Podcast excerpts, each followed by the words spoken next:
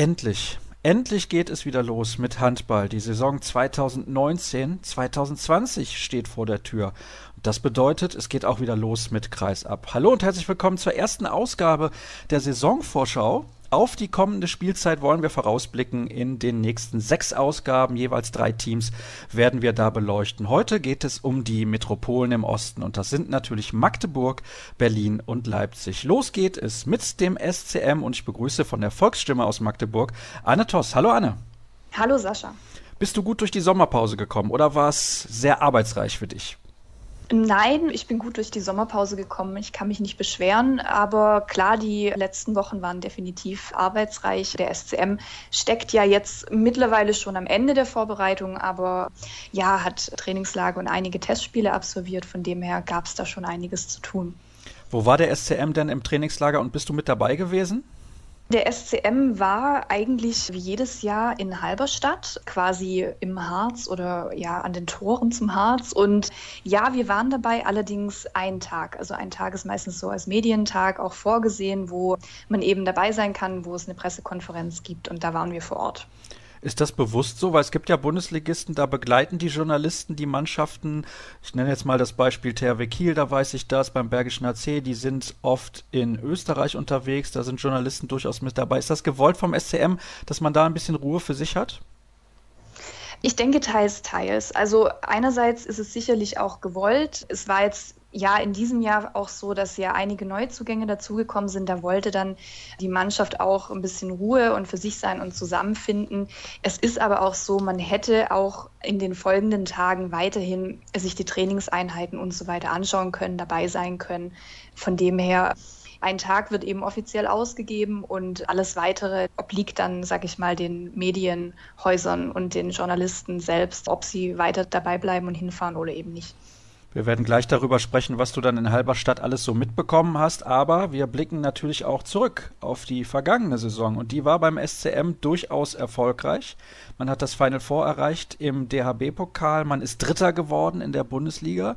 Die beste Platzierung der, weiß ich nicht, letzten zehn Jahre auf jeden Fall, aber darüber hinaus genau. wirst du mir gleich sicherlich noch sagen können. Und man hat leider nur im Europapokal ein bisschen unter Wert gespielt. Das lag aber daran, dass man auf den FC Porto gestoßen ist in der Qualifikationsrunde in der dritten vor der Gruppenphase und da hatte man auch einige Verletzte zu beklagen zu diesem Zeitpunkt. Deswegen hat man da halt leider den kürzeren gezogen. Was war das für eine Saison 2018, 2019? Unterm Strich sehr erfolgreich? Ja, definitiv. Unterm Strich sehr erfolgreich. Also du hast es schon angesprochen, Platz 3 ist die beste Liga-Platzierung seit 14 Jahren. Also das ist tatsächlich ein riesiger Erfolg, dem da der SCM gelungen ist und dass man auch die Endrunde im Pokal erreicht hat. Auch wenn man da sicherlich gerne den Titel mitgenommen hätte, keine Frage, ist trotzdem ein Erfolg gewesen für die Mannschaft, für den Verein. Und ja, der einzige Wermutstropfen natürlich das frühe Ausscheiden im EHF Cup. Das hat man sich anders vorgestellt. Ja, es fiel in eine Zeit, wo einige doch wichtige Akteure beim SCM, also gerade wenn man jetzt an den Kapitän, an Christian O'Sullivan denkt oder eben an Albin Lagergren, wo die angeschlagen waren und nicht zu 100 Prozent fit waren. Und ja, da hat man eigentlich im Hinspiel vom Magdeburger Publikum leichtfertig die Führung aus der Hand gegeben, ist dann nur mit drei Toren oder drei oder vier Toren, wenn ich mich richtig erinnere, nach Porto geflogen. Und dort hat man es nicht geschafft, das zu halten. Von dem her, ja, fiel das Ausscheiden in eine unglückliche Zeit und man hat aber dann ja bis zum Saisonende durch das Erreichen vom DHB-Pokalen auch in der Liga Platz 3 das wieder ausgebügelt. Es sagen ja auch viele, der SCM hat in der letzten Saison den schönsten Handball aller Mannschaften gespielt. Nun bist du ja tendenziell eher ein bisschen subjektiv, sage ich mal, wenn du da in Magdeburg ansässig bist. Aber ich denke mal, das sieht man dort auch ähnlich, dass der SCM wirklich einen schönen Tempo-Handball geboten hat. Vor allem, wenn alle Spieler fit gewesen sind, war das schon teilweise zum mit der Zunge schnalzen. Ja, das ist so, definitiv. Und das haben ja auch einige, also ich erinnere mich, glaube ich, auch an Stefan Kretschmer, der die Aussage getätigt hat, dass es einfach, wenn es läuft und wenn wirklich alle an Bord waren, war das super anzuschauen, schnell. Und ja, wenn man auch gerade zu Beginn der Saison erinnere ich mich dran, dass Marco Besiak auf der Mitteposition wirklich auch mit tollen Anspielen geglänzt hat. Also das war definitiv schön anzuschauen, ja. Es fehlte also nur ein bisschen Breite im Kader, um vielleicht ganz oben anzuklopfen? Ja, richtig. Das ist schon ein Grund, warum es nicht funktioniert hat. Also das hat man tatsächlich festgestellt, wenn ein, zwei der Stammspieler eben nicht fit waren, dass dann das Backup sozusagen gefehlt hat, damit das Niveau eben gehalten werden konnte. Und ich denke aber, dass es jetzt in der neuen Saison eben spannend zu sehen sein wird, ob man da jetzt nachgebessert hat, sage ich mal, und mit den Neuzugängen eben sich breiter aufgestellt hat, um dann auch wirklich über die lange Spielzeit hinweg kontinuierlich oder auf einem konstant hohen Niveau zu spielen. Es haben in der letzten Spielzeit also sehr viele Dinge gut geklappt beim SCM. Was hat dir nicht so gefallen? Also ich nenne jetzt mal ein Stichwort, der Fall Robert Weber. Ja, das ist jetzt natürlich abseits vom Spielerischen. Gab es zwei Personalien, sage ich mal, eine davon Robert Weber, die andere auch Dario Quenstedt. Zwei lang verdiente oder ja, was heißt lang verdient? Also zwei Spieler, die sehr, sehr lange für den SCM gespielt haben und die eben in der letzten Spielzeit nicht mehr so zum Zug gekommen sind, wie sie sich das persönlich gewünscht hätten. Und ja, da würde ich mal sagen, das war vor allem jetzt bei Robert Weber sicherlich eine Trennung mit Nebengeräuschen. Also die ist nicht so über die Bühne gegangen, wie sich das der Verein und wahrscheinlich auch der Spieler erhofft hätten, ja. Ja, also die Hörer von Kreisab werden sich erinnern, damals gab es ein, ich nenne es mal durchaus legendäres Interview von Robert Weber hier in der Sendung und das machte auch in Magdeburg die Runde und da musste man sich schon Sorgen machen, dass es dann richtig kracht. Ich hatte aber auch den Eindruck, dass das und das Interview, was er kurz zuvor den Kollegen von Handball World gegeben hatte, ein bisschen auch dazu beigetragen hat, dass sich das alles dann auch mal geklärt hat und dann war es um seine Person ja auch deutlich ruhiger. Ja, also diese Interviews, die du angesprochen hast, definitiv, das waren, sage ich mal, so die, die Höhepunkte dann nochmal, wo ja, wo er einfach seinem Unmut auch Luft gemacht hat, öffentlich. Natürlich, es ist auch ganz klar, dass die Verantwortlichen vom SCM das für nicht gut befunden haben. Robert Weber hat auch sich für die Art und Weise dann hinterher entschuldigt, also den Weg, den er da gesucht hat, eben an die Öffentlichkeit gegangen ist. Das hat er selber gesagt. Es war einfach von ihm, ich glaube, im Wortlaut jetzt ein schwacher Moment oder ein blöder Moment, in dem man ihn auch erwischt hat. Und da denke ich, gab es danach, wie du gesagt hast, schon die Möglichkeit, sich auch soweit es ging eben auszusprechen. Und Dario Quenstedt und auch Robert Weber haben dann auch wirklich diese Vorgabe vom Trainer Bennett Wiegert, dass er sich eben auch Ruhe wünscht im Team und außerhalb, dass dieser Konflikt nicht in die Mannschaft getragen wird, dem haben sie sich dann auch untergeordnet und haben dann eben, sage ich mal, eher zum Schluss dann, als die Saison vorbei war, nochmal die Öffentlichkeit gesucht, um eben zu erklären, wie sie ihre Situation empfunden haben in der Zeit. Das finde ich auch absolut in Ordnung, wenn man das auf eine sachliche Art und Weise macht. Und Robert Weber war damals enorm emotional, das muss man auf jeden Fall so festhalten. Aber wie gesagt, es ist jetzt so, beide sind nicht mehr beim SC Magdeburg. Wird man einen von den beiden denn sportlich vermissen? Ich denke, dass man auf beiden Positionen durchaus neue Verpflichtungen gefunden hat, die das Potenzial haben, da reinzuwachsen. Wobei ich bei Tim Hornke sagen muss, da kommt ein gestandener Rechtsaußenspieler aus Lemgo, der, ich glaube, die letzte Saison auch auf Platz zwei der Torschützenliste abgeschlossen hat in der Bundesliga. Also der ist mit Robert Weber eigentlich auf einer Wellenlänge anzusehen im Tor. Mit Tobias Tulin ist es natürlich so, dass da ein junger Spieler kommt, der eben noch keine Bundesliga-Erfahrung hat. Das heißt, die Spieler, auf die er treffen wird, sind neu für ihn, auch das Niveau in der Bundesliga, eventuell auch die Belastung. Da muss man sehen, wie er sich da reinfuchst und ja, ob er eben der Aufgabe gewachsen ist. Aber bisher, wie gesagt, macht auch er einen sehr guten Eindruck. Bevor wir auf die weiteren Neuzugänge zu sprechen kommen, schauen wir mal auf andere Spieler, die den Verein noch verlassen haben. Da haben wir Metz Christiansen, der ist zurückgegangen nach Dänemark. Bei ihm hatte ich so das Gefühl, während seiner drei Jahre beim SC Magdeburg, er hat irgendwie so viel Potenzial, aber er hat es nie so richtig zu 100 Prozent abrufen können. Ja, er, er ist einfach ein Spieler, der grundsolide spielt. Also auch ein, sag ich mal, vom Mensch her, von seiner Art her, ein toller Typ. Aber wie du sagst, immer solide. Man kann ihn eigentlich in jedem Spiel einsetzen, aber doch nie der Spieler, der dann den Unterschied gemacht hat.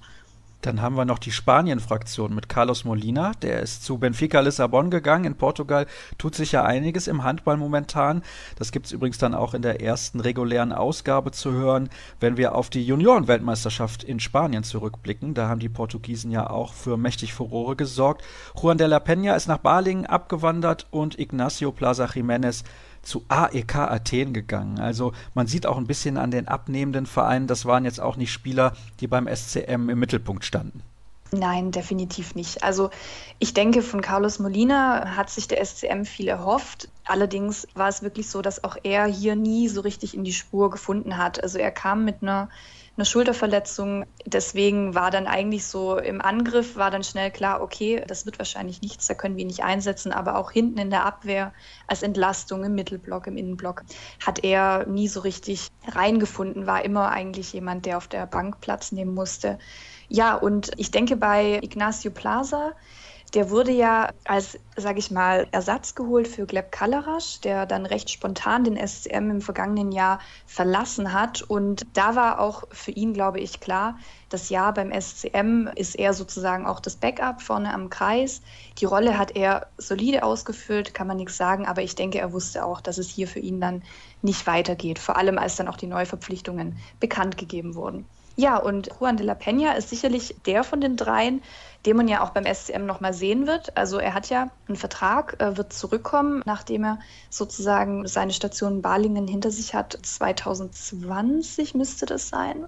Oh, da bin ich mir jetzt gerade nicht sicher, sorry. Und wenn er sozusagen zum SCM zurückkommt, dann erhofft man sich eben, dass er mit der Erfahrung, die er auch in Balingen gesammelt hat, auf der Spielmacherposition, also wirklich Rückraummitte, neue Impulse setzen kann. Da hat er natürlich jetzt den Vorteil, dass Martin Strobel in Balingen noch ein bisschen ausfällt und er dort mhm. auch Einsatzzeiten in der ersten Liga bekommen kann. Sicherlich eine gute Entscheidung vom SCM, ihn an Balingen sozusagen auszuleihen. Jetzt schauen wir dann mal auf die weiteren Neuzugänge, denn wir haben eben ja schon, beziehungsweise du hast das getan, ein bisschen geschaut auf Tim Hornke und Tobias Tolin, den Rechtsaußen, beziehungsweise den Torhüter. Und der erste Name, über den ich mit dir sprechen möchte, ist Christoph Steinert. Ein sehr Bundesliga erfahrener Akteur, kommt vom HCR lang, hat aber dort in der vergangenen Saison Saison auch insgesamt neun Spiele verpasst. Das ist so ein bisschen das, wo ich denke, hm, da haben wir ja noch Albin Lagergren auch auf der halbrechten Position. Wie siehst du das? Ja, die halbrechte Position ist durchaus eine spannende Position. Und zwar deshalb, weil wir eben zum einen, wie du sagst, mit Christoph Steinert kommt ein Spieler hinzu, der viel Erfahrung mitbringt, der aber in der vergangenen Saison auch an einer Knieverletzung laboriert hat. Und er hat jetzt im Moment ja das Glück und das Pech, je nachdem, wie man es auslegt, dass er wirklich Einzelkämpfer auf seiner Position ist. Also Albin Lagergren, der sich im Pokalfinale im Mai den Mittelfuß gebrochen hat, ist noch nicht fit. Also als er hier zurückkam nach der Sommerpause, hat er erstmal angefangen, ohne Krücken zu laufen. Also da sieht man so ein bisschen, wie weit er doch zurückliegt. Er hat die Vorbereitung nicht mit der Mannschaft bestreiten können, hat sich individuell vorbereitet. Es wird jetzt von Woche zu Woche besser, sagt er auch selber, er macht Fortschritte der Fuß fühlt sich besser an, er kann ihn belasten, kann schon mit der Mannschaft joggen und so weiter. Aber wenn man ihn eben darauf anspricht, was er denkt, ob er bis zum Bundesliga-Start fit sein wird, dann fällt da die Reaktion doch sehr verhalten aus. Also auch was Trainer und verantwortlichen Seite betrifft. Deswegen denke ich, dass man ihn zu Beginn noch nicht auf dem Spielfeld sehen wird. Das heißt, Christoph Steinert ist hier eben gefordert, direkt im rechten Rückraum und er sagt selber, einerseits ist es gut, er durchläuft quasi die neuen Spielzüge, die Abläufe drei, vier, fünf, zehn Mal hintereinander. Das heißt, er kriegt da vielleicht schneller Routine rein. Ja, andererseits ist es natürlich so, er spürt natürlich die Belastung auch und da muss man mal sehen, wie es da vielleicht auch Bennett Wiegert eben gelingt, ihm dann auch mal die nötigen Pausen zu geben. Das ist eine der spannendsten Fragen, glaube ich, was die kommende Saison beim SC Magdeburg betrifft. Wie entwickelt sich das auf der halbrechten Position, zumal Albin Lagergren ja dann im Sommer 2020 den Verein in Richtung Rhein-Neckar-Löwen verlassen wird. Dann schauen wir auf die Liste, beziehungsweise ich mache das mal gerade. Da haben wir noch Philipp Kusmanowski, der aus Mazedonien zum SCM kommt, gilt als eines der besten jungen Talente im mazedonischen Handball überhaupt. Auf ihn freue ich mich sehr. Ja, das geht nicht nur dir so. Ich glaube, da freuen sich einige. Und was natürlich noch genauso wichtig ist, er freut sich auch. Also er ist ein sehr aufgeschlossener Typ, ist jetzt gerade dabei, Deutsch zu lernen und äh, wird da von Marco Besiak und Jelko Musa eingeführt, sage ich mal. Und die Mannschaft wird ihm durch die beiden ein bisschen nahegebracht und die Abläufe und so weiter. Also ich glaube, der findet sich hier gut ein ja, macht wirklich so einen guten Eindruck. Und da bin ich auch tatsächlich gespannt, wo man ihn so erleben wird in der Saison. Dann haben wir zwei Kreisläufer. Moritz Preuß vom VfL Gummersbach gekommen, hat sich leider schon schwer verletzt, hat sich einen Kreuzbandriss zugezogen ja. und da kommt jetzt plötzlich Erik Schmidt ins Spiel, der von den Füchsen Berlin zum SC Magdeburg gekommen ist und ja, Viele haben sich vielleicht gefragt, ich weiß nicht, wie es bei dir war, Erik Schmidt, warum verpflichtet man den? Jetzt weiß man warum. Ja, obwohl man natürlich mit der Entwicklung ja überhaupt nicht rechnen konnte, beziehungsweise auch nicht rechnen wollte, ja, dass sich Moritz Preuß so schwer verletzt, gleich im Training hier sich einen Kreuzbandriss zuzieht. Das ist absolut bitter, vor allem für ihn natürlich als Spieler, aber auch für den Verein. Aber wie du es angedeutet hast, also ich sage jetzt mal in Anführungszeichen, der SCM fällt relativ weich. Also man hat sich eben mit Erik Schmidt noch eine zusätzliche Absicherung geholt und er wird jetzt mehr gefordert sein. Es war eigentlich so vorgesehen, dass Moritz Preuß Jelko Musa gerade im Angriff am Kreis eben entlastet. Jetzt wird da Erik Schmidt in diese Rolle hineinwachsen und das mit Musa zusammen eben bestreiten und sich sozusagen abwechseln. Also da musste Bennett Wiegert wirklich noch mal ein bisschen am Konzept schrauben. Und ja, mal sehen, wie sich das entwickelt. Aber es ist eben wirklich wie eine glückliche Fügung, dass man mit drei Kreisläufern die Saison geplant hat und damit den Ausfall von Moritz Preuß eben auch recht gut abfedern kann. Zumal es ja auch durchaus Hochkaräter sind. Erik Schmidt immerhin 2016 Europameister geworden mit der deutschen Handballnationalmannschaft und auch schon einige Jahre jetzt in der Bundesliga mit dabei, ja. kommt auf ungefähr 160 Einsätze in der ersten Liga und ist ja trotzdem noch einigermaßen entwicklungsfähig, würde ich sagen, auch wenn die letzten Jahre in Berlin, und da sprechen wir sicherlich gleich dann auch mit Christoph Dach vom Tagesspiegel dann drüber, wenn es um die Füchse geht, nicht das erreicht hat, was man sich von ihm so versprochen hat. Ja, dann ist natürlich die Frage, wenn ich mal hier so auf die Liste schaue, was der SCM im Kader zu bieten hat. Hm, Anne, ist relativ viel Qualität, muss ich sagen. Ist ein schmaler Kader, aber auf jeder Position ist man eigentlich hochklassig besetzt. Ja, das ist definitiv so. Vor allem muss man ja auch sehen, von der Stammmannschaft, die in der vergangenen Saison gespielt hat, hat ja eigentlich niemand jetzt den Verein verlassen, abgesehen eben von Robert Weber und Dario Quenstedt. Aber selbst da hast du im Tor immer noch Yannick Green, Weltmeister mit Dänemark. Du hast jetzt Tim Hornke neu auf der Rechtsaußenposition. Und ich sage mal, ansonsten die üblichen Verdächtigen sind ja geblieben. Also Marco Besiak, Christian O'Sullivan, Michael Damgard. Also da steht Qualität im Kader, keine Frage. Und deswegen, ja, denke ich, dass der SCM in der Saison das auch wirklich ausspielen kann. Ich kann mich noch sehr gut erinnern, dass wir im letzten Sommer darüber gesprochen haben, dass der SCM sehr offensiv, zumindest verbal, in die Saison gegangen ist. Da hat Christian O'Sullivan gesagt, wir würden gerne einen Titel gewinnen. Das hat dann nicht funktioniert. Jetzt heißt das Saisonziel Qualifikation für einen internationalen Startplatz. Das ist aber schon dann Tiefstapelei, wenn ich mir den Kader so ansehe. Das ist jetzt interessant, weil da weißt du mehr als ich. Also bisher hat die Mannschaft das Ziel noch nicht offiziell rausgegeben. Aber ich denke, dass es auf jeden Fall wieder auf die Zielvorgabetitel hinauslaufen wird. Und zwar aus einem ganz einfachen Grund. Also wenn man mit den Spielern spricht und auch mit dem Trainer, dann ist ganz klar, wenn man die letzte Saison auf Platz drei beendet hat, dann will man jetzt nicht damit um die Ecke kommen und sagen, ja, wir wollen, wenn es möglich ist, den dritten Platz verteidigen, sondern da geht der Blick schon nach oben. Man will mehr. Und natürlich will die Mannschaft einen Titel holen, ganz klar. Also deswegen denke ich, dass das auch wieder in den Zielvorgaben auftauchen wird. Aber wie gesagt, das Ziel kommt von der Mannschaft. Sie hat es bisher noch nicht öffentlich verbreitet. Ich nehme aber an, dass es nächste Woche passieren wird und dass der Kapitän dann sozusagen bekannt geben wird, was die Mannschaft sich für Ziele gesteckt hat.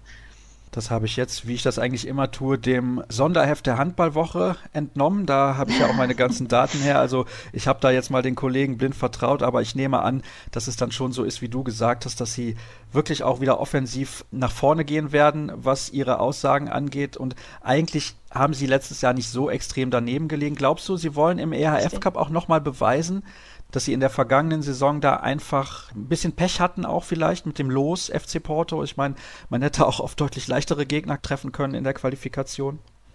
Ja, das stimmt. Also Porto war sicherlich schon ein Gradmesser und kein einfacher Gegner, wie du sagst. Ich denke schon, dass es auch ein bisschen eine Rolle spielt, weil gewurmt hat sie das allemal, also das frühe Ausscheiden.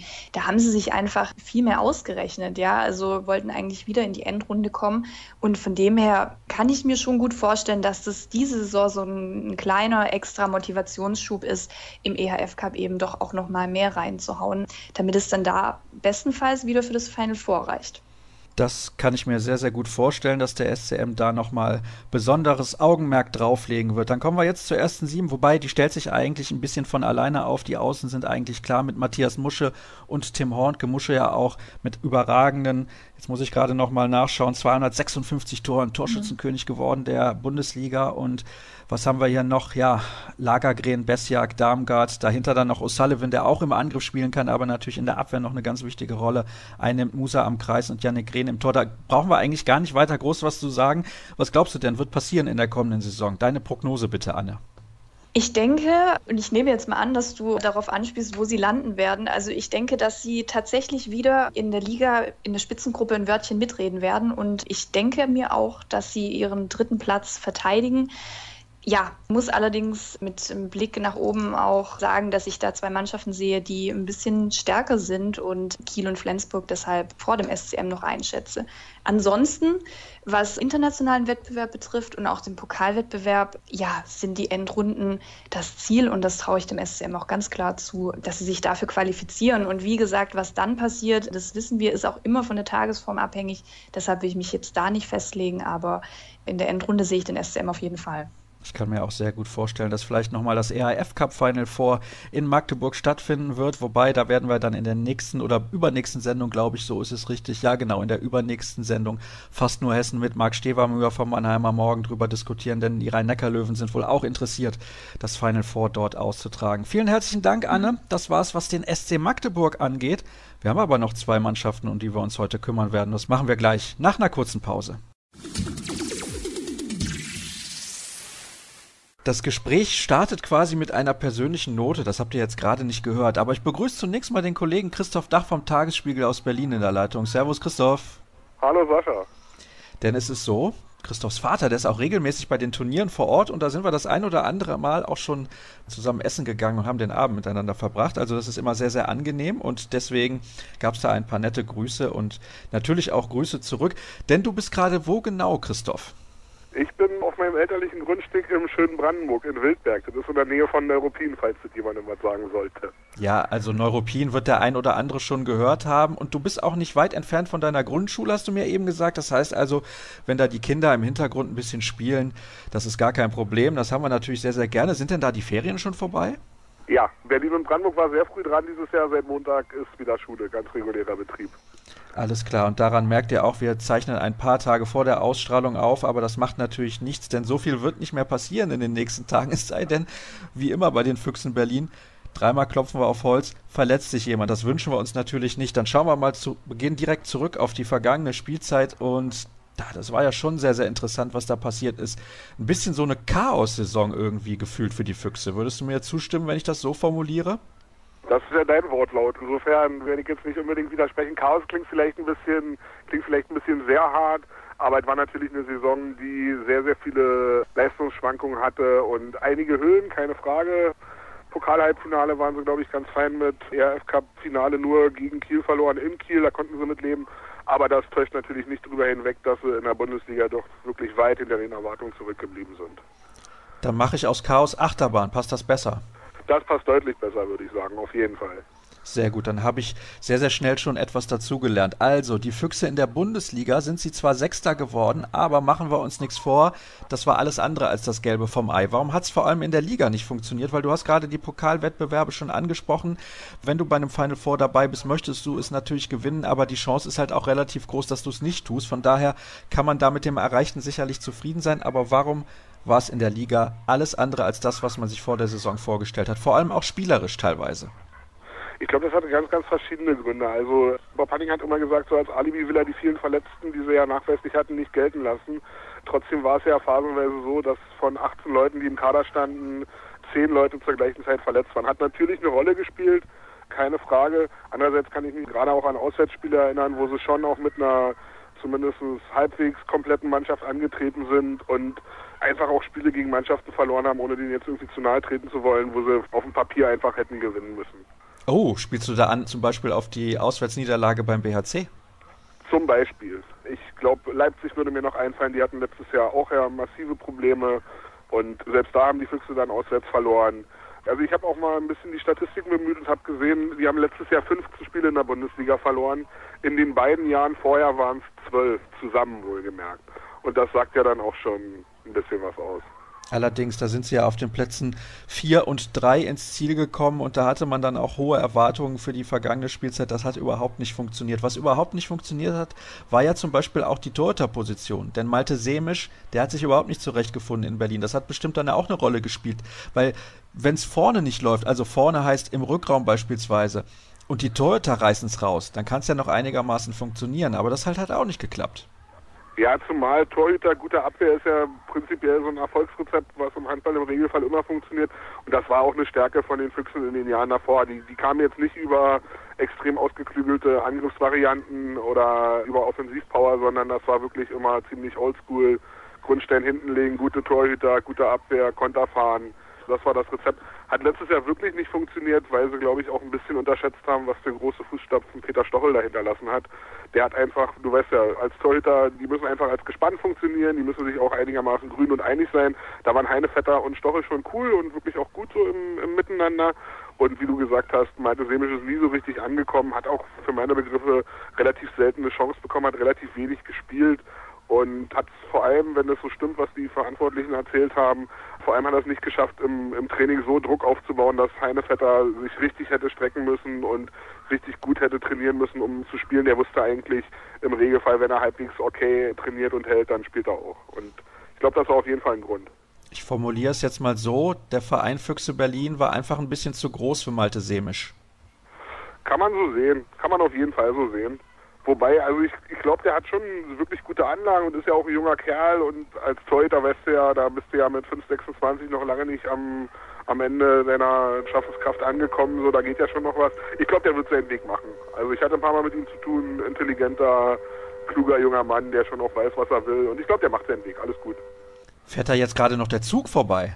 Nee, es hörte sich zumindest kurz so an. Aber macht nichts, Christoph. Wir reden einfach weiter. Ist ja gar kein Problem. Wir bleiben hier am Ball bei Kreis ab und sprechen über das, was in der letzten Saison funktioniert hat. Was hat denn funktioniert bei den Füchsen? Ich habe ja schon gesagt, die beiden Halbfinals im Pokal und im EHF Cup. Man hat schon gemerkt, dass es eine Truppe war, die sich so für, für so Höhepunkte schon nochmal irgendwie zusammengerissen hat und die sich dann auch wirklich gut motivieren konnte. Also, dass die im Pokalviertelfinale zum Beispiel die Rhein-Neckar-Löwen geschlagen haben, auch mit einem sehr angeschlagenen Kader. Da hat man auf jeden Fall gesehen, was möglich ist. Und ich habe mich letztes Jahr oft bei dem Gedanken ertappt, dass ich mir die Frage gestellt habe, was wäre denn überhaupt alles möglich mit dieser Mannschaft, wenn die denn endlich mal vollzählig wäre. Und ich hoffe, da gibt es dieses Jahr Antworten drauf. Ja, da sprechen wir dann gleich drüber, denn der Kader gibt einiges her. Sprechen wir zunächst aber mal über die Abgänge. Da haben wir dann insgesamt fünf Stück. Malte Semisch ist zu GWD Minden gegangen, genauso wie Christoph Reisky. Der ist aber nur ausgeliehen an GWD. Wie ordnest du das ein? Das ist, würde ich sagen, ganz klassische Füchse-Taktik. Die haben ja in den letzten Jahren immer so die Jungs, die aus der A-Jugend kamen und dann so auf der Schwelle zum, zum Profitum waren, sehr regelmäßig ausgeliehen. Da ist ja Reisky nur ein Beispiel. Ja, das ist, glaube ich, ganz, ganz normale Taktik und das machen ja andere Vereine auch, dass sie gucken, dass ihre jungen Leute, die vielleicht noch nicht ganz so weit sind, sondern in ein, zwei Jahren vielleicht so weit sind, dass die irgendwo Spielpraxis nicht zwangsläufig auf Bundesliga-Niveau, aber zumindest auf hohem Zweitliganiveau kriegen, glaube ich, ganz normale Taktik. Wie sieht das da bei Frederik Gens aus, der zu Tusem Essen gegangen ist? Da ist er ja dann aktiv unter Jaron Sievert, dem nachgesagt wird, er wird irgendwann mal auf jeden Fall der Trainer der Füchse Berlin werden, denn da kommt er ja her, ist ja der jüngste Trainer im deutschen Profihandball. Also ist das dann auch so eine Art verkappte Laie? Also ich glaube auf jeden Fall, dass dass Bob Hanning immer wissen will, schon wo seine Leute landen. Und im konkreten Fall landet er halt, wie du gerade gesagt hast, bei Jaron Sievert, den er gut kennt und von dem er auch schon gesagt hat, das kann man schon auch ein bisschen konkreter sagen als du eben. Jaron Sievert soll, wenn alles so läuft, wie es Hanning angekündigt hat, 2020 die Füchse übernehmen. Petkovics Vertrag läuft aus am Saisonende und Hanning hat ganz oft schon gesagt und bestätigt, 2020 soll Jaron Sievert zurück nach Berlin und soll dann tatsächlich die Füchse-Profis übernehmen. Da muss ich jetzt auch nochmal nachhaken, bevor wir zu den weiteren Abgängen kommen. Das ist aber schon eine sehr, sehr spannende Personalie. Also ich freue mich darauf, wenn das so kommen sollte, aber traust du das lieber zu, so jung schon eine Mannschaft in der Bundesliga zu führen? Das ist schon ein enormes Risiko, vor allem wenn es halt dann auch nicht funktioniert.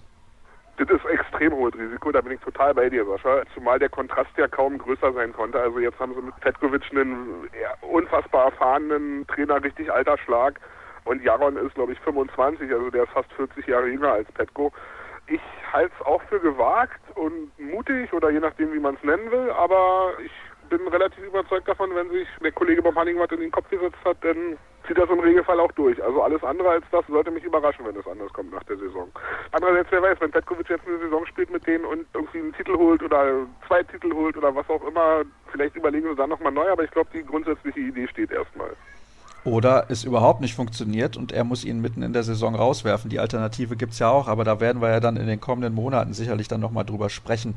Was haben wir noch hier im Angebot, was die Abgänge angeht? Ja, Bjarkima Elisson auf links außen, den hat es zum TBV Lemgo gezogen und Erik Schmidt zum SC Magdeburg. Die sind, glaube ich, froh, dass sie ihn verpflichtet haben. Jetzt nach der Kreuzbandverletzung von Moritz Preuß, da haben wir eben schon drüber gesprochen in der Sendung. Ja. Wie ordnest du denn diese beiden Abgänge ein? Ich glaube, Jaki hatte einfach ein bisschen Pech. Das war ein Wunschspieler noch von Erlingo Richardson, den wollte er damals haben. Der kam als Torschützenkönig aus der zweiten Liga und war im Grunde ja so der Spieler, den sich Richardson gewünscht hat. Den hat ihm Hanning dann damals auch vor die Nase gesetzt und geholt. Der hatte einfach Pech. Der hat sich in seinen Berliner Jahren nichts zu Schulden kommen lassen, aber wirklich gar nichts. Und hatte einfach Pech insofern, als dass mit Kevin Struck da einfach ein eigener Mann aus der Füchse A-Jugend auf der Position spielt, der jetzt halt nachrückt, der jetzt die Nummer 1 auf links außen ist.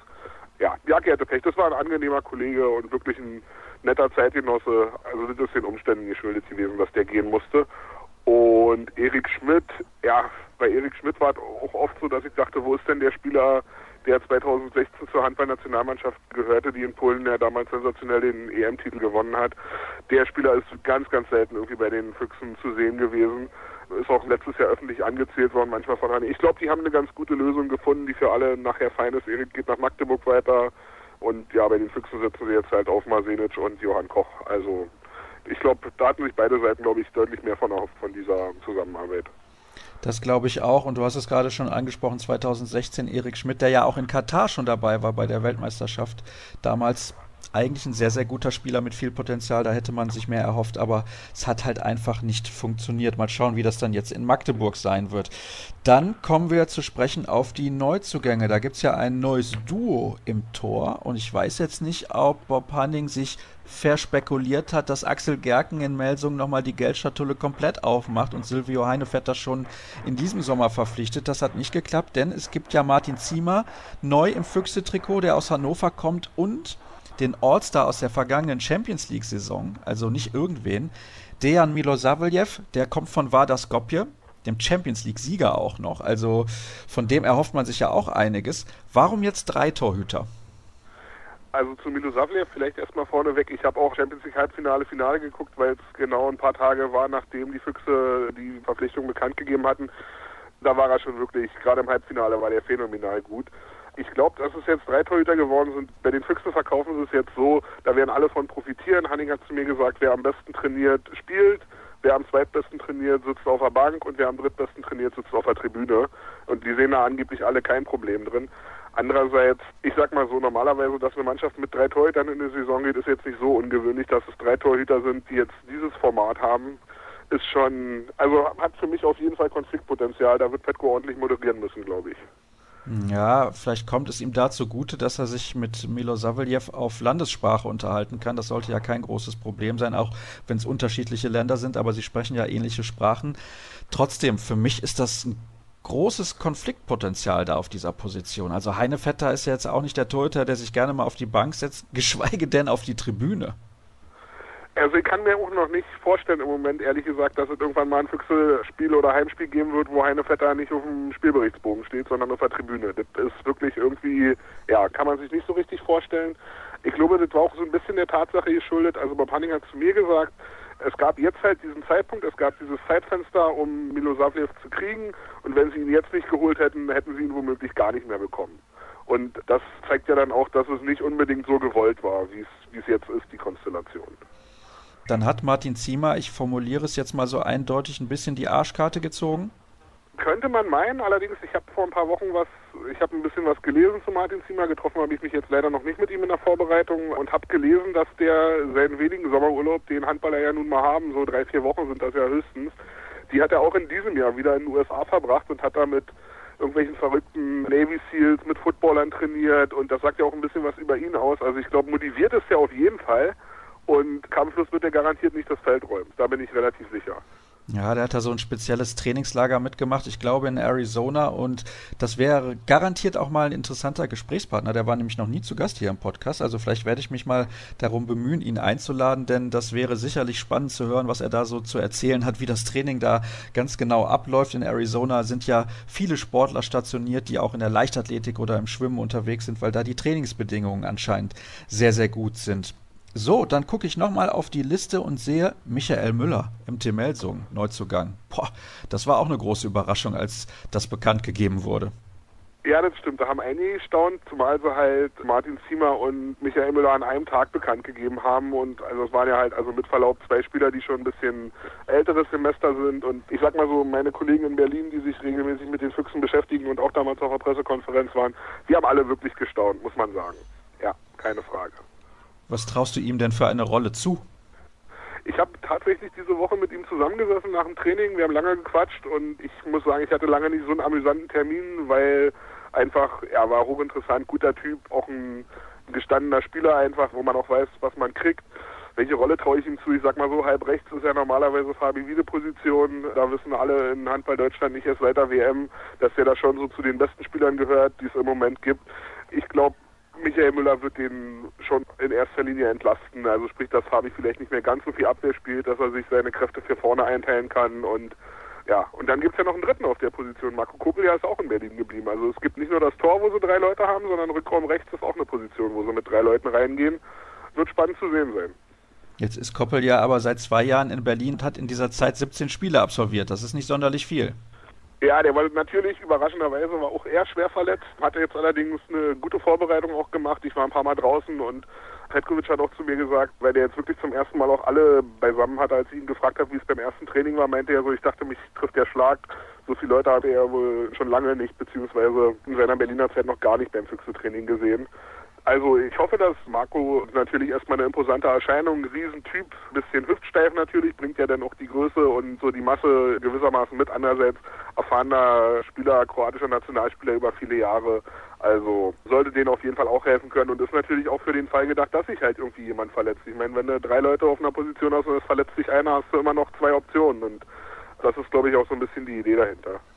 Das sagt mir zumindest mein Gefühl, so wird es wahrscheinlich laufen. Und übrigens, Fabian Wiede, für alle Freunde der Statistiker, könnte in dieser Saison der Rekordschütze der Füchse Berlin in der Bundesliga werden und Bart Jaschka dann überholen, der momentan auf 621 Treffer kommt. Wiede liegt bei 587. Und dann möchte ich einen Spieler noch zum Neuzugang machen, der eigentlich ja schon im vergangenen Sommer zu den Füchsen Berlin gewechselt ist. Ich freue mich unglaublich, dass er dann wieder auf der Platte steht, nämlich Simon Ernst. Und ich freue mich auch sehr darauf auf einen Rückraum mit Paul Druck, Simon Ernst und Fabian Wiede. Ich weiß nicht, wie es dir geht. Ja, absolut. Ist natürlich eine Besetzung, die auch in der Nationalmannschaft 1 zu 1 so spielen könnte und ist ja auch ganz klar die Idee dahinter. Die kennen sich natürlich auch aus den U-Nationalmannschaften. Paul Drucks hat mir auch erzählt, dass sie so ein bisschen, ich will nicht sagen Überzeugungsarbeit, aber vielleicht so finale Überzeugungsarbeit damals bei Simon geleistet haben, dass er sich schon bei denen auch erkundigt hat, wie läuft es in Berlin, worauf kommt es an, was ist das für ein Verein, das hat auf jeden Fall eine Rolle gespielt, dass die sich kennen und ich freue mich auch drauf, muss ich sagen, weil wenn jetzt ein junger Sportler wie Simon mit 25 Jahren in so vielen jungen Jahren schon zwei so schwere Verletzungen erleidet, dann leidet man da ja irgendwie auch automatisch mit, gerade wenn man weiß, was für eine hohe Veranlagung der hat und was der eigentlich im Grunde drauf hat. Das ist absolut auf dem Papier kein Neuzugang, aber ein gefühlter Neuzugang, keine Frage. Und gehst du auch davon aus, dann kommen wir nämlich jetzt zur ersten sieben, dass die drei im Rückraum die Starter sein werden? Eigentlich spricht nichts dagegen. Also ich sehe eigentlich keine Alternative, wenn Simon fit ist für ihn auf der Mitte. Letztes Jahr hat Jakob Holm ab und zu mal gemacht, den sie ja aus Dänemark geholt hatten, auch ein junger Spieler. Der hat es für seine erste Saison wirklich herausragend gemacht. Aber der hat natürlich nicht die Erfahrung und, und auch nicht das Auge und auch nicht die Klasse, die, die Simon hat, wenn er bei hundertprozentiger körperlicher Fitness ist. Also ich glaube, die sollten gesetzt sein. Alles andere sollte mich überraschen. Gut, auf links außen ist Kevin Struck definitiv gesetzt. Auf rechts außen haben wir sehr, sehr hohes Niveau bei den Füchsen Berlin mit Hans Lindberg und Matthias Sachison und am Kreis Johann Koch oder eben Masenic, den du ja auch schon angesprochen hast, der auch, wie ich finde, ein sehr, sehr guter Spieler ist. Also insgesamt die Füchse mit einer ordentlichen Tiefe im Kader und das große Fragezeichen ist eben das, werden sie fit durch die Saison gehen. Und jetzt musst du natürlich dann noch sagen, was passiert im Tor? Wer wird sich da durchsetzen, deiner Meinung nach? Ja, gute, gute Frage. Also ich war letzte Woche in Potsdam, da haben sie zwei Testspiele gemacht, also zweimal 30 Minuten gegen zwei Regionalligisten. Da hat eine Vetter angefangen und im zweiten Spiel kam dann Mido Savlev. Martin Ziemer hat gar nicht gespielt an dem Tag. Ich glaube, das könnte, weil es auch, also ich habe gehört, Petko hat es hundertmal erzählt, dass Heinevetter sehr, sehr gut trainiert im Moment und dass der wirklich auch heiß ist. Und also meine Prognose ist, ich glaube, Heine ist schon erstmal gesetzt, beziehungsweise, okay, gesetzt ist vielleicht falsch, aber Heine, würde ich sagen, hat vielleicht im Moment ein bisschen die Nase vorn. Und da muss man gucken, was dahinter passiert. Andererseits glaube ich auch, Petko ist clever genug, um zu wissen, er muss schon auch nach Leistung aufstellen und wenn da die anderen richtig gut trainieren, dann ist es nicht mehr so sicher, dass Heinevetter gesetzt ist wie noch in der letzten Saison. Also das ist auf jeden Fall spannend.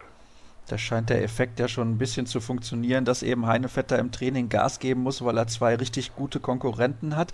Dann kommen wir mal zu den Saisonzielen bzw. den Erwartungen. Also sechster Platz, darf das nochmal passieren in der Liga? Ich glaube, dann kracht es nochmal, wenn es nochmal passiert, weil das ja schon irgendwie, weil sie wie gesagt weit hinter den Erwartungen zurück waren. Also mir geht's so, ich begleite ja die Füchse auch schon ein paar Tage, jetzt mache ich jetzt seit acht Jahren für den Tagesspiegel und mein Bauchgefühl ist, die müssten schon auch mal wieder Champions League spielen, weil in der Champions League war es in Berlin so, da konnte kommen, wer wollte, die Halle war immer voll, egal wann die gespielt haben. Und die Leute honorieren das und nehmen das auch an. Und in diesem Jahr kommt natürlich noch ein besonderer Faktor am Standort Berlin dazu, dass es jetzt nämlich nicht nur einen Fußball-Bundesligisten, sondern mit Union einen zweiten Fußball-Bundesligisten gibt. Sprich, die Nicht-Fußballvereine, die müssen auch kämpfen, die müssen auch zusehen, dass sie ihren Platz finden. Und dass sie ihre Wahrnehmung in der Öffentlichkeit finden. Und insofern werden die, glaube ich, ganz gut beraten, wenn sie eine starke Saison spielen, vorne dabei sind. Vielleicht sogar, ich weiß es nicht, so weit will ich mich gar nicht aus dem Fenster lehnen, aber vielleicht sogar eine Zeit lang ganz vorn um die Tabellenführung mitspielen, halte ich jetzt nicht für ausgeschlossen, aber will ich auch nicht denen irgendwie andichten. Das ist sehr optimistisch, Christoph. Ja, also ich habe mich ja letztes Jahr schon unfassbar daneben gesetzt mit meiner Prognose und habe gesagt, die Füchse verteidigen ihren dritten Platz. Hat denn nicht so ganz geklappt, um das mal vorsichtig zu formulieren. Andererseits haben wir ja die Gründe vorhin dargelegt. Zehn Verletzte von 18 Leuten teilweise konnte so nicht klappen. Aber ich glaube, wie du gesagt hast, wenn die fit bleiben, dann haben die wirklich schon auch viele Optionen, fast ausschließlich Nationalspieler auf allen Positionen. Wenn man vielleicht nochmal ein Beispiel dafür nehmen wollte, der Ersatzmann hinter Paul Drucks im linken Rückraum ist Stipe Mandalinic vor anderthalb Jahren gekommen als Torschützenkönig in der Champions League. Auch nie so richtig angekommen, auch mit einer schweren Verletzung, aber da sieht man mal, also wie gesagt, wenn man die Position einzeln durchgeht, sind schon wirklich mindestens zwei richtig gute Leute auf jeder Position vorhanden. Übrigens, Mandalinic damals führender der Torschützenliste in der Champions League, als er dann kam. Nicht, dass irgendjemand denkt, Christoph Dach hätte keine Ahnung. Das habt ihr natürlich schon längst rausgehört während des Gesprächs, dass das so ist. Christoph, genau. mit diesem kleinen Schabernack verabschiede ich dich aus der Sendung. Herzlichen Dank für deine Einschätzung sehr, zu den Füchsen Berlin. Und ich bin wirklich sehr, sehr gespannt. Und ich bin auch gespannt, was passiert in Leipzig. Darum kümmern wir uns gleich. Nach einer kurzen Pause hier bei Kreisab. Wir kommen zum letzten Teil unserer heutigen Ausgabe, die da heißt Metropolen im Osten. Und wir reisen weiter nach Leipzig zum SCDHFK. Und in der Leitung begrüße ich den Kollegen Matthias Roth von der Leipziger Volkszeitung. Hallo Matthias. Ja, hallo Sascha. Ich freue mich wieder mit dabei zu sein. Und ich finde, der SCDFK ist eine sehr spannende Mannschaft für die kommende Saison. Warum das wahrscheinlich so ist, darüber sprechen wir gleich, wenn wir uns über die Neuzugänge unterhalten. Wir müssen aber natürlich auch zurückschauen auf das, was in der letzten Saison so los gewesen ist. In der Messestadt auf Platz 11 ist der SCDFK ins Ziel gekommen und es ging überhaupt nicht gut los. Man mag sich noch erinnern, dass Michael Biekler ja zu Beginn der Spielzeit der Trainer gewesen ist in Leipzig. Das klingt irgendwie nach ganz vergangenen Zeiten, so lange scheint das schon her. Ja, also irgendwie ist hinter dem Namen Biegler jetzt ein ganz fetter Haken hier, da spricht doch gar keiner mehr drüber. Aber das ist schon richtig. Die Saison begann ziemlich, ziemlich schlecht, gleich zwei Niederlagen kassiert, dabei eine gegen Bittenfeld zu Hause. Also das hat schon ziemlich wehgetan. Und irgendwie war von Anfang an zu sehen, Biegler und die AFK, das passt irgendwie nicht zusammen. Ja, das Gefühl hatte ich übrigens auch, dass das von Anfang an irgendwie nicht zusammengepasst hat. Was war denn so dein Fazit dann, nachdem das Ganze zu Ende gegangen ist? Naja, mein Fazit war, jetzt geht die Saison eigentlich nochmal ganz von vorn los. Wiegler hat natürlich einige Sachen geändert. Er, er wollte den Spielern jedem Einzelnen etwas mehr Verantwortung geben und vielleicht hat er damit auch die Hierarchie insgesamt in der Mannschaft zerstört. Also ganz genau war das nicht zu sehen, aber wir haben eben gemerkt, so in der Abstimmung, das hat alles nicht so richtig funktioniert und jeder hat sich so ein bisschen auf seinen Nebenmann verlassen, ohne selbst voranzugehen und es hat irgendwie nicht funktioniert und am Ende hat sich ja auch gezeigt, André Haber eine Weile wieder gebraucht, um die Mannschaft auf Vordermann zu bringen und die Erfolge dann zum Saisonende haben ja verdeutlicht, die Spieler können es, sie können auch gewinnen und auch mit diesem Kader wäre sicherlich im letzten Jahr mehr möglich gewesen. Ja, da stimme ich dir absolut zu. Ich kann mich noch sehr gut erinnern an eine Partie beim VfL Gummersbach, wo Leipzig wirklich, ich sag mal, unter aller Sau gespielt hat. Also das war schon wirklich richtig schlecht, aber da war meines Erachtens schon wieder André Haber der Trainer, beziehungsweise nicht offiziell. Michael Biegler war damals noch der Chef, aber ja, es hat ein wenig gedauert und dann hat André Haber wieder dafür gesorgt, dass Leipzig zurück in die Spur findet. Kannst du mir ein bisschen was dazu sagen auch, oder besser gesagt den Hörern, was die Personalien in der vergangenen Spielzeit angeht? Jens Fortmann zum Beispiel, der Torhüter, der hatte ja große Verletzungsprobleme und ja. das zog sich so ein bisschen auch durch die gesamte Mannschaft. Ja, also bei Jens Fortmann muss man sagen, das war natürlich eine absolute Katastrophe in der Vorbereitung, das Kreuzband gerissen. Er ähm, fiel damit also die ganze Saison aus. Die AFK musste dann ziemlich schnell einen neuen Torhüter noch verpflichten, hatte bloß noch dann Nachwuchsspieler im Hintergrund bereit und es war eben sehr viel auf Milos Potera dann ausgerichtet, der natürlich diese Verantwortung übernommen hat, aber das auch nicht die ganze Saison so zeigen konnte. Also seine Leistung, wie es sicherlich mit Fortmann zusammen im Gespann möglich gewesen wäre. Und es gab aber auch einige andere Verletzungen. Also Niklas Pitschkowski hatte immer wieder mit seiner Schulter zu tun. Dann zum Schluss auch Alem Milosevic am Kreis hatte Rückenprobleme. Dann Gregor Remke hatte Knieprobleme. Also es war nie so, dass der gesamte Kader zusammen war. Raul Santos hat eine Knie-OP hinter sich. Also das zog sich schon durch die Saison und bei aller Kritik sicherlich an Michael Biegler auch in der Anfangsphase, er hatte auch damit zu kämpfen, dass natürlich nicht alle Spieler in der Vorbereitung komplett dabei waren. Du hast jetzt gerade Niklas Pitschkowski schon genannt und da schaue ich mal auf die Statistik der Vorsaison. 31 Spiele und 56 Tore. Wenn man weiß, dass er ja relativ dynamisch ist, dass er auch einen einigermaßen guten Schlagwurf hat, das zeigt dann schon, dass er gehandicapt war. Das denke ich schon und wir haben ja auch mit ihm gesprochen im Vorfeld der WM, wo er noch eine kleine Chance hatte mitzufahren. Christian Prokop hatte ihn ja dann doch vielleicht etwas überraschend auch in seinen Kader berufen, aber es war dann eben durch die Ausfallzeit schon ziemlich klar, dass es nichts werden wird. Er hat da, glaube ich, auch selbst immer zu sehr auch dann in sich reingehorcht, als er auch wieder fit war, auch immer ein bisschen so die Angst davor, dass die Verletzung zurückkommen könnte. Und das war sicherlich auch ein bisschen ein Kopfproblem, dass er da nicht so richtig in die Spur letzte Saison gekommen ist. Was hat denn gut funktioniert in Leipzig? Weil wir sprechen die ganze Zeit eher über Dinge, die nicht so gut geklappt haben also vor allem gut funktioniert und das ist abseits des Spielfeldes gewesen, ist das Verein, Sponsoren, Wirtschaftsbeirat und so weiter, dass die nie die Nerven verloren haben und auch die Fans vor allem sind weiter zu den Spielen gekommen. Die, die Halle war voll, die haben ihre Mannschaft unterstützt und obwohl es wirklich lange Zeit, und das musste dann auch deutlich so benannt werden, es im Abstiegskampf dann um den Klassenerhalt ging, hat keiner die Nerven verloren und ich glaube, und daran ist der Verein in der vergangenen Saison noch mal ein Stück gewachsen, alle enger zusammengerückt und ich denke, daraus kann man auch Kapital für die nächsten Jahre schlagen. Also, das ist auf jeden Fall ein gutes Zeichen. Weiter Interesse am Spitzenhandball in Leipzig. Das ist schön zu hören. Jetzt hast du gerade das Umfeld schon angesprochen. Da muss ich natürlich mal fragen, denn Stefan Kretschmer hat ja den SCD HFK verlassen nach genau zehn Jahren. Kam das auch für dich überraschend?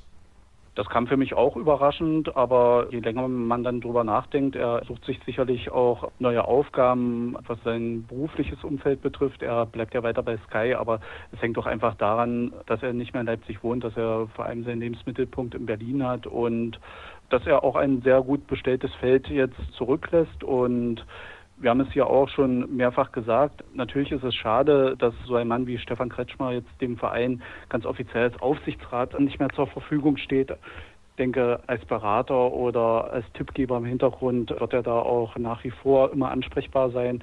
Aber wir haben ja einen Manager hier in Leipzig mit Carsten Günther, der sich mittlerweile da auch sehr etabliert hat, der im deutschen Handball einen Namen hat und ich glaube, wir müssen uns da nicht allzu große Gedanken machen, dass es ohne Stefan Kretschmer hier nicht mehr weitergeht. Auch da kann ich dir zustimmen. Carsten Günther hat sich wirklich etabliert, wie ich finde, auch ein sehr authentischer und ehrlicher Typ. Das weiß ich sehr zu schätzen. Also mit ihm kann man sich auch sehr gut mal austauschen. Dann schauen wir mal auf die Spieler, die den Verein verlassen haben. René Wielatzen, ja. der wurde ja dann kurzfristig verpflichtet, um eben Jens Fortmann zu ersetzen. Und Milos Protera, die beiden Torhüter, spielen nicht mehr. Potera ist jetzt ja. der Co-Trainer und Torwarttrainer. Und dann haben wir noch Ivis Jutz, der hat sein Karriereende bekannt gegeben. Und Andreas Rojewski. Vielleicht kannst du uns zu allen vier mal kurz eine Einschätzung geben. Ich glaube, gerade bei den beiden Torhütern war es dann auch mal an der Zeit, da einen Wechsel vorzunehmen. Richtig. Also bei René Willatzen war ja von Anfang an klar, dass er nur für diese Saison zur Verfügung steht, dass er dann nach Hause nach Dänemark geht. Sein Verein hat ihn freigegeben für die Bundesliga, aber eben auch mit der Maßgabe, dass er jetzt in dieser Saison wieder zurückkommt. Ein super Typ, ein super Motivator, gute Laune Mensch, aber vor allem auch einer, der in entscheidenden Phasen die Mannschaft mit Paraden und mit seiner ganzen Ausstrahlung nochmal pushen kann. Also absolut ein Verlust, dass er weg ist, aber vor allem war es ein Gewinn, dass er überhaupt diese Saison hier gespielt hat. Milos Potera, ja, er bleibt uns hier in Leipzig erhalten. Das ist sehr, sehr positiv und was wir natürlich nicht hoffen wollen, aber sollte sich wieder jemand verletzen, dann steht er natürlich als Standby-Profi noch zur Verfügung, kann seine Erfahrung jetzt als Co-Trainer mit einbringen und von daher ist er ja nicht wirklich weg, sondern ganz nah weiter bei der Mannschaft. Dann Ivis George, ja, er war ja jetzt auch nicht mehr der Jüngste, hatte auch nicht mehr ganz so viele Spielanteile, war ein Ruhepol, aber immer in der Abwehr sehr präsent und wenn vorne nochmal sagen wir mal, der entscheidende Wurf zu werfen war, dann war er da und hat oftmals die Bälle dann auch versenkt. Also auch bei ihm sehr schade, dass er weg ist, aber das war eben auch vom Alter her absehbar und er hat das auch immer so kommuniziert, wenn seine Tochter in die Schule kommt, dann soll das in Lettland passieren zu Hause und von daher waren alle darauf vorbereitet. Ja, Andreas Rojewski wäre vielleicht auch ganz gern geblieben. Da hat der Verein ja dann auch nicht verlängert mit ihm. Da muss man sehen, was mit ihm wird, wo er nochmal angreifen wird. Er hätte möglicherweise hier in Leipzig im Trainerstab oder im Management eine neue Aufgabe finden können. Aber Roje wollte halt noch weiter spielen und das sei ihm auch gegönnt und von daher alles Gute. Seine Erfahrung wird fehlen, weil im rechten Rückraum natürlich jetzt Franz Semper die Nummer eins ist, aber mit Gregor Riemke und mit Vigo Christiansson zwei junge Männer auch. Ich meine, Semper ist ja auch jung, aber schon ein bisschen erfahrener in der Bundesliga. Zwei junge Männer dahinter stehen, die sich jetzt auch freistrampeln müssen für die kommende Saison, wenn denn Semper nach Flensburg wechselt. Stimmt, denn im nächsten Jahr hat er sich entschieden, dann zum aktuellen deutschen Meister zu wechseln. Für ihn, glaube ich, die richtige Entscheidung, wenn er dauerhaft auch in der Nationalmannschaft Akzente setzen möchte. Ich möchte noch mal kurz nachfragen, denn du hast ja gesagt, Ivis Jurc, der wird zurückgehen nach Lettland. Die haben sich jetzt aber für die EM qualifiziert. Wird er dann dann trotzdem noch mal spielen? Hast du da mit ihm mal drüber gesprochen? Weil ich kann mir vorstellen, wenn sich das Land zum ersten Mal für ein großes Turnier qualifiziert, würde er doch gerne dabei sein, denn in den Quali-Spielen hat er ja noch auf der Platte gestanden. Also dazu hat er sich nicht geäußert, aber das ist ja für ihn nochmal ein Riesenhöhepunkt und ich gehe auch da ganz fest von aus, dass er beim Turnier mit auftauchen wird und allein schon mit seiner Erfahrung der Mannschaft nochmal weiterhelfen kann. Aber ganz genau kann ich es nicht sagen, aber ich könnte es mir gut vorstellen. Dann schauen wir auf die Spieler, die neu mit dabei sind in Leipzig. Und das finde ich sehr, sehr spannend, wen der SCDFK da alles so an Land gezogen hat. Das für mich größte deutsche Torhüter-Talent, nämlich Joel Bierlehm vom TuS Nettelchat Lübecke. Also das ist ein Akteur, da muss ich sagen, Hut ab, dass der in Leipzig gelandet ist. Der hat letztes Jahr zwar in der zweiten Liga gespielt, aber war da mit einer der besten Torhüter und hat ja auch schon Erstliga-Erfahrung. Ich finde, da geht man genau den richtigen Schritt.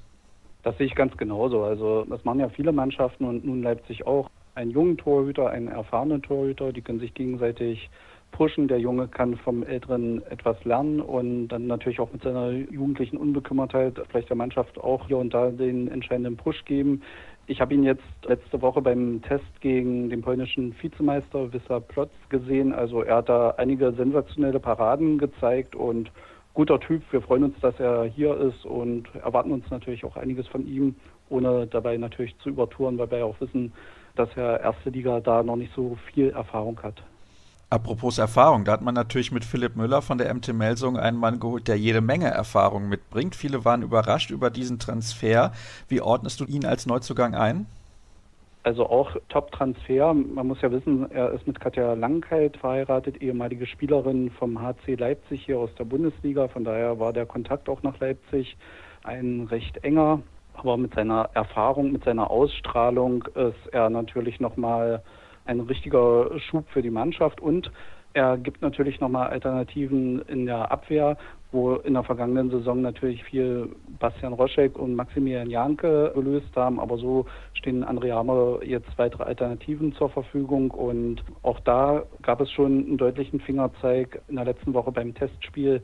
Bastian Roschek konnte sich auch mal ein paar Ruhepausen gönnen und dann stand eben Philipp Müller hinten drin zusammen mit Marco Mamic, der natürlich der sogenannte Königstransfer hier ist und über den wir sicherlich gleich reden werden. Ja, dann lass uns das doch direkt tun. Marco Mamic kommt nämlich von einer absoluten Top-Mannschaft aus Europa, aus Kielce, aus Polen. Dort hat er ja meistens nur in der Abwehr gespielt, aber ich nehme an, er soll auch in Leipzig eine tragende Rolle im Angriff spielen. Das ist auch so. Also das war auch ein Grund von Mamic hier nach Leipzig zu wechseln.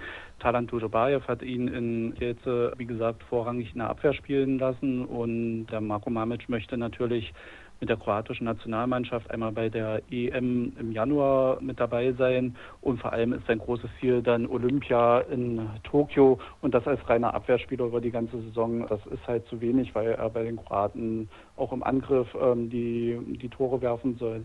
Wir haben jetzt aber auch schon in den Testspielen gesehen, er ist jetzt nicht nur als reiner Shooter zu sehen, er spielt hier natürlich auch Abwehr, aber er ist eben auch durch seine Anspiele an den Kreis auf die andere Seite also wirklich ein Riesenzugewinn. Ganz schwer ausrechenbar, super Typ auch, sehr bescheiden und vor allem wurfgewaltig. Dann haben wir noch zwei andere A-Kategorie Neuzugänge nenne ich sie jetzt mal, weil wir die Jugendspieler dann noch separat diskutieren werden. Also Luka Witzke kommt von Tusem Essen und Vigo Christiansson kommt von West-Wien aus Österreich, ein junger Isländer. Das sind zwei Akteure für den Rückraum. Aber das macht den Kader durchaus breiter auf einem Niveau, wo ich sage, das sind Spieler mit Potenzial. Da hat Leipzig sicherlich auch einen ganz guten Griff gemacht. Auf jeden Fall. Beginnen wir mit Christiansson. Man muss natürlich sehen, wie er sich hier in Deutschland durchsetzt, weil die österreichische Liga vom Niveau etwas niedriger einzuschätzen ist. Er ist dort aber als bester ausländischer Spieler gekürt worden. Also das wird man ja auch nicht so 1, 2, 3 im Vorbeigehen. Und wir haben jetzt gesehen, auch im Training, im, in den Testspielen, er ist nicht nur der reine Shooter, sondern versucht spielerisch die Deckungsprobleme beim Gegner zu lösen. Und das macht er ganz hervorragend. Und dass er das nötige Selbstbewusstsein mitbringt, das zeigt seine Rückennummer, die 73. Das ist die von Stefan Kretschmer, die ehemalige Nummer beim SC Magdeburg und die hat er auch nicht ohne Grund gewählt. Er ist großer Kretsche-Fan und traut sich aber auch zu, diese Nummer mit Würde zu tragen. Luka Witzke, sehr interessanter Spieler. Ja, die Junioren-Nationalmannschaften oder die Nachwuchsnationalmannschaften durch. Hat hier auch schon sich die Bälle genommen, hat sich was zugetraut, war erfolgreich und da müssen wir mal sehen, was er in der Bundesliga mit der etwas größeren Härte dann bringt, aber ist natürlich dann auch ein Spieler für die Zukunft, weil man muss jetzt sagen, Rückraum Mitte, auch Rückraum links, da ist schon ein ziemlich großes Aufgebot da. Und da muss sich Witzke natürlich durchsetzen, aber was er bisher gezeigt hat, auch sehr spielstark, sehr wurfgewaltig, von daher guter Neuzugang. Und dann schauen wir jetzt auf die Jugendspieler, die endgültig auch teilweise in den Profikader aufgerückt sind. Da haben wir Julius Meyer-Siebert, Oliver Seidler und Marc Esche. Wenn du dich für einen von den dreien entscheiden musst, wen wählst du und sagst, dem gelingt am ehesten der Durchbruch? Denn in Leipzig könnte man jetzt ja sagen, das sind nicht nur Kaderergänzungsspieler, sondern auch Spieler mit Perspektive. Ja. ja, das ist schwer zu sagen, weil ich glaube, die meisten Spielanteile wird Marc Esche bekommen solange Raul Santos noch nicht fit ist. Und das hat er in der vergangenen Saison auch schon gezeigt, dass er es kann. Hat ähm, grandiosen Einstieg damals beim Auswärtsspiel in Kiel gezeigt, gleich vier Tore gemacht, eiskalt sich nicht von großen Namen beeindrucken lassen. Also die Mark Escher sich eigentlich schon voll integriert und der kann das auch. Oliver Seidler muss man sehen, der hat viel in der zweiten Mannschaft, vor allem in der Abwehr gespielt, ist groß gewachsen, muss vielleicht noch ein bisschen ein paar Kilo Muskelmasse zulegen, so wie das dann damals bei Franz Semper auch war. Der ist ja jetzt ein Riesenschrank und Oliver Seidler bringt die Größe mit und kann am Kreis dann auch eine Alternative sein, wenn Gebala nicht spielt oder eben mit Milosevic. Und Meyer Siebert, allein mit seiner Größe von, ich glaube, 2,5 Meter oder 2,6 Meter ist der, bringt ja natürlich körperlich sehr viel mit, aber bei ihm darf man nicht vergessen, er ist ja noch sehr jung, der ist gerade 18 ist der, der braucht ein bisschen Zeit, der muss sich an die Liga gewöhnen und wird wahrscheinlich auch die größeren Einsatzzeiten in der zweiten Mannschaft in der dritten Liga bekommen, um erstmal in die Härte beim Männerbereich richtig reinzugehen. Aber auf jeden Fall ein Spieler mit Riesenperspektive. Der ist jetzt gerade vor kurzem 19 Jahre alt geworden. Jahrgang 2000, mein lieber Mann. Also, ja.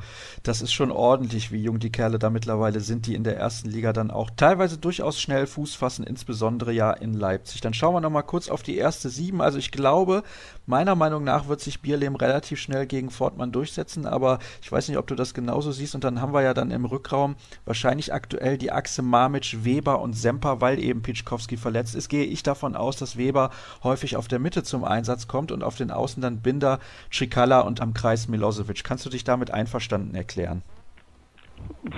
Ja, Cikala glaube ich nicht. Wenn Patrick Wiesmach fit ist, der hat so ein paar Zipperlein noch, dann ist er eigentlich auf rechts außen gesetzt.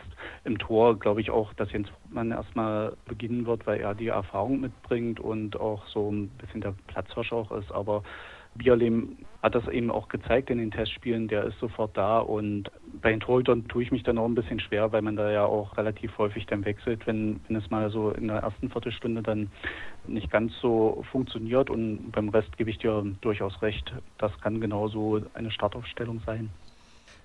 Die ersten Spiele des SCDHFK machen zumindest Hoffnung, dass es einigermaßen laufen könnte. Es sind drei Heimspiele dabei. Zum Auftakt halt gegen die Füchse Berlin. Das ist ein bisschen undankbar. Aber dann in Minden, zu Hause gegen Stuttgart, bei den Eulen aus Ludwigshafen und zu Hause gegen Göppingen. Also das könnte deutlich besser laufen als in der letzten Spielzeit.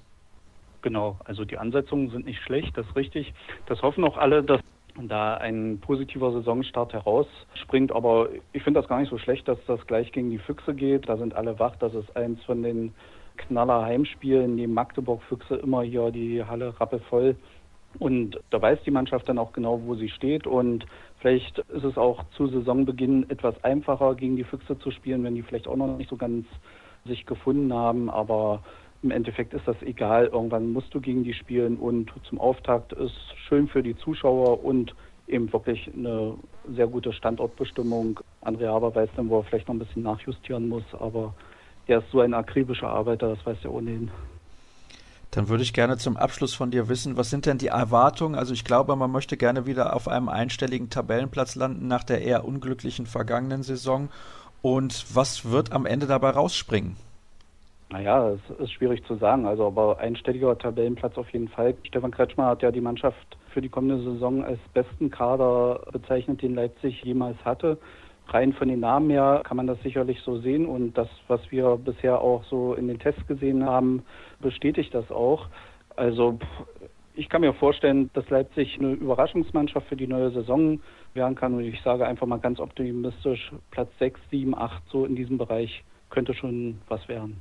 Ja, Optimismus haben wir ja gerne bei Kreisab und ich habe es ja gesagt, sehr, sehr spannend, was da in Leipzig in der kommenden Saison passieren wird. Ich freue mich sehr darauf, insbesondere dann auch die Achse Semper Weber und Marmit spielen zu sehen. Und wenn dann Pitschkowski auch wieder zurück ist, dann haben sie im Rückraum auf jeden Fall vier Spieler von sehr, sehr hoher Qualität. Matthias, herzlichen Dank für deine Einschätzung und deinen Einblick um alles, was den SCDFK Leipzig angeht. Das war es dann auch schon mit der ersten Sendung. In zwei Tagen sind wir dann wieder zurück. Dann beschäftigen wir uns mit den Eulen aus Ludwigshafen, mit den Bergischen Löwen, sprich dem BHC und den Zebras aus Kiel, dem THW, dem Rekordmeister, der ja auch in der kommenden Saison wieder einiges vorhat. Das war's also für heute. Alle weiteren Infos wie immer auf facebook.com slash kreisab, bei Twitter at kreisab.de sowie bei Instagram unter dem Hashtag und Accountnamen kreisab zu finden. Danke für eure Aufmerksamkeit und bis in zwei Tagen dann. Tschüss.